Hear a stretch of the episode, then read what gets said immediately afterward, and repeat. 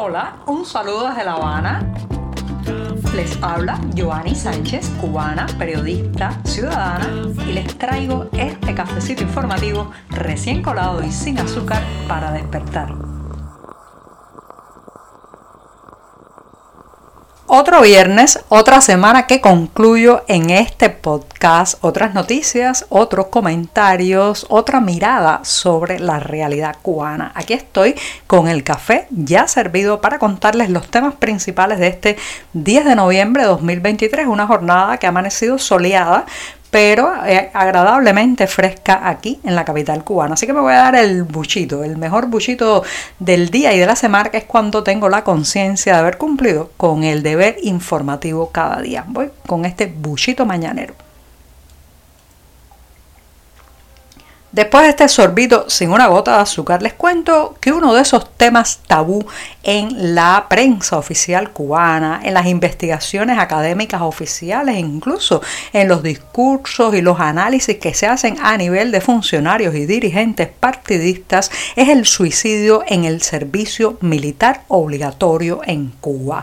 Aunque desde hace unos años el oficialismo ha renombrado este proceso que pasan sobre todo los varones cubanos de más de 16 o 17 años y le ha puesto servicio militar activo en realidad esa transformación o cambio nominal está dada para engañar a los organismos internacionales y hacerse un lavado de cara en las palabras, pero la realidad sigue siendo la misma, es obligatorio y esto eh, que incluye además el traslado de estos jóvenes adolescentes prácticamente hacia zonas alejadas de su familia, bajo una disciplina militar, con una serie también de situaciones materiales muy complejas, bueno, pues esto es el caldo de cultivo para suicidios en esa etapa de la vida. Así lo está denunciando un reciente estudio que ha hecho la organización Archivo Cuba que ha calificado al servicio militar obligatorio en Cuba como una trata de personas con un costo legal. ¿Cuál es el argumento del régimen para hacer esto, movilizar a estos jóvenes a pesar de la crisis económica que vivimos, que mantener en albergues, en cuarteles militares a un grupo nutrido de personas jóvenes le cuesta a las arcas estatales mucho dinero. Bueno, el argumento es la defensa de la patria, la patria, la preservación de la soberanía y toda esa cantaleta que hemos oído mucho. Lo cierto es que la mayoría de esos jóvenes no tiene después ni siquiera una preparación militar real para enfrentar a ningún enemigo, que el enemigo llevan eh, más de seis décadas convocándolo y no llegan y que además de eso, bueno, pues muchas veces también los utilizan como fuerza laboral, ya sea dando pico y pala en las líneas que cultivando hortalizas, explotándolos y, manejándolos más como esclavos que eh, como eh, entes o ciudadanos con derechos. Bueno, pues en esa situación se sabe, eh, al menos esta organización, Archivo Cuba, ha reportado al menos 54 jóvenes que se han suicidado desde el establecimiento de esta ley del servicio militar obligatorio en el año 1900 1963. La cifra es mucho mayor, señoras y señores. Todos conocemos uno, dos, tres, cuatro casos. Lo que pasa es que muchas familias temen denunciar y como además esto ocurre en los predios de unidades militares, se pone sobre el suceso muchas veces un manto de silencio obligatorio. Por tanto, apenas hay unos números, pero se calcula que esto se puede multiplicar varias veces. Ahora, ¿qué dice Archivo Cuba también? Que las causas eh, que más se repiten para estos suicidios son, eh, bueno, pues el acoso que viven estos jóvenes en estas unidades militares, el bullying, el llamado bullying también, la desesperanza, el creer que no hay salida de ese lugar y las condiciones materiales, la pésima comida, los albergues deteriorados, eh, eh, el matonismo de los jefes que se comportan como eh, verdaderos generales sin ejército, digamos que imponiendo su voluntad muchas veces arbitraria sobre estos jóvenes adolescentes que hasta ese momento habían estado probablemente en una escuela bajo el abrigo de sus familias y se enfrentan por primera vez a todos estos despropósitos. Esto ha traído situaciones muy lamentables y en 14 y medio llevamos un reportaje con varios testimonios, algunos de ellos bastante emotivos, bastante electrizantes. Así que los invito a leer este tema del suicidio en el servicio militar obligatorio en Cuba, una cuestión de la que nunca hablará la prensa oficial.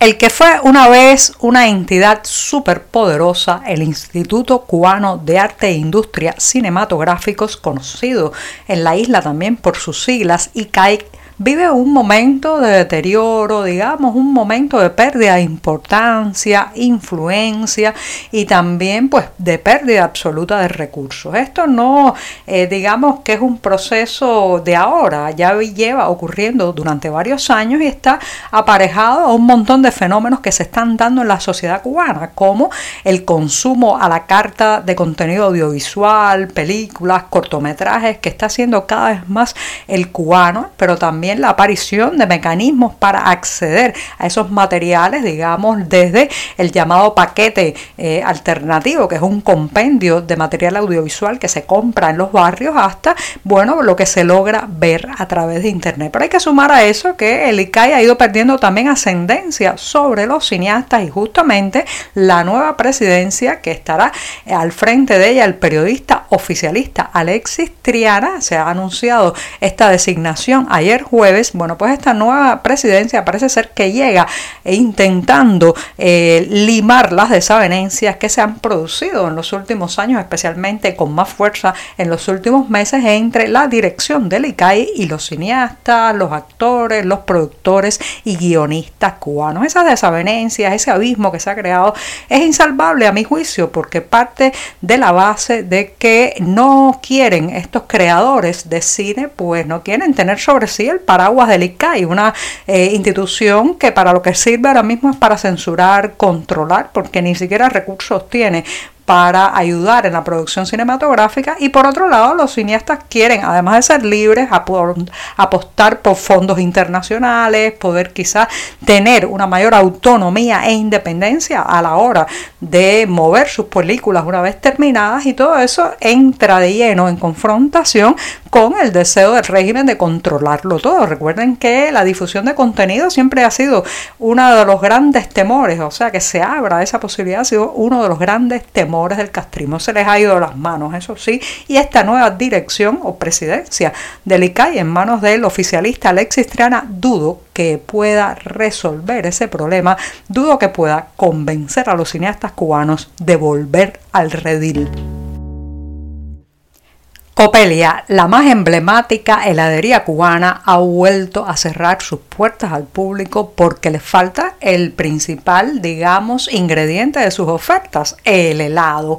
¿Qué está pasando que en ese local ubicado en la céntrica esquina de la calle 23 y la calle L, esto es, señoras y señores, la aurícula izquierda del corazón habanero, especialmente del corazón, digamos, más dinámico, más comercial, más moderno, que está enclavado en el Vedado, ¿Qué está pasando? Que Copelia ha tenido que echar el cierre y ayer eh, jueves se veía a los pocos empleados que quedaban en el lugar vendiendo los dulces, las galletas que deberían acompañar al helado. Bueno, a Copelia le ha pasado lo que le está ocurriendo a toda la isla, que estamos en bancarrota absoluta. No hay materia prima para que la fábrica Copelia eh, cree este producto, un producto que hay que reconocer que se ha ido deteriorando con los años, de aquel helado Copelia de mi infancia, de aquel local de la heladería donde había decenas de sabores, poco queda solo queda el recuerdo de los más viejos.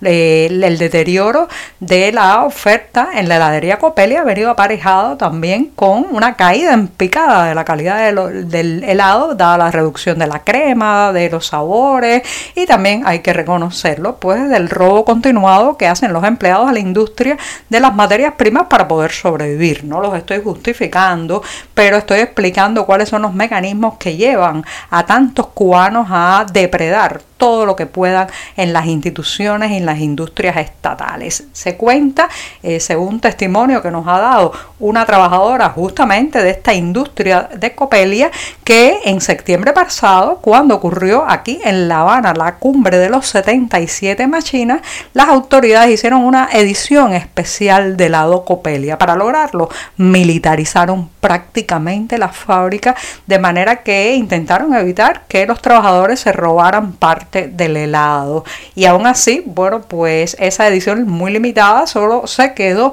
en los predios de la cumbre. Para afuera, para incluso eh, su local emblemático en la calle 23, no llegó de aquel helado especial exclusivo ni una gota. Así que ya saben, pues no pasen eh, o no intenten llegar a tomarse un helado por estos días en Copelia porque no hay leche, no hay azúcar y tampoco hay vergüenza.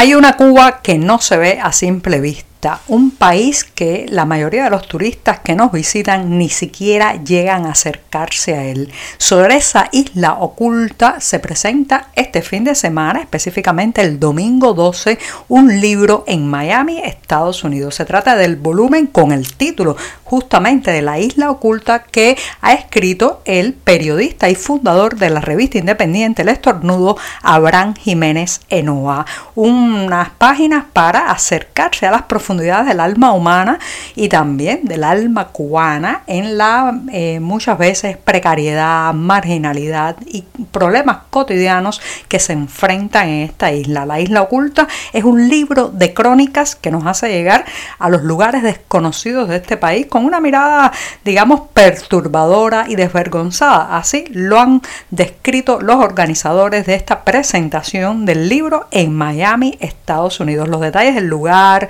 el horario exacto de este domingo 12 de noviembre los pueden encontrar en la cartelera del diario 14 y medio. Solo les adelanto que el autor estará conversando con la periodista y editora del Nuevo Geral, Sara Moreno. Y ahora sí, me despido hasta el próximo lunes. Los dejo por el fin de semana y les deseo que pasen un sábado y un domingo en familia, tranquilos, sin grandes sobresaltos y buenas lecturas. Muchas gracias. Por hoy es todo. Te espero el lunes a la misma hora. Síguenos en 14medio.com. También estamos en Facebook, Twitter, Instagram y en tu WhatsApp. No olvides, claro está, compartir nuestro cafecito informativo con tus amigos. Muchas gracias.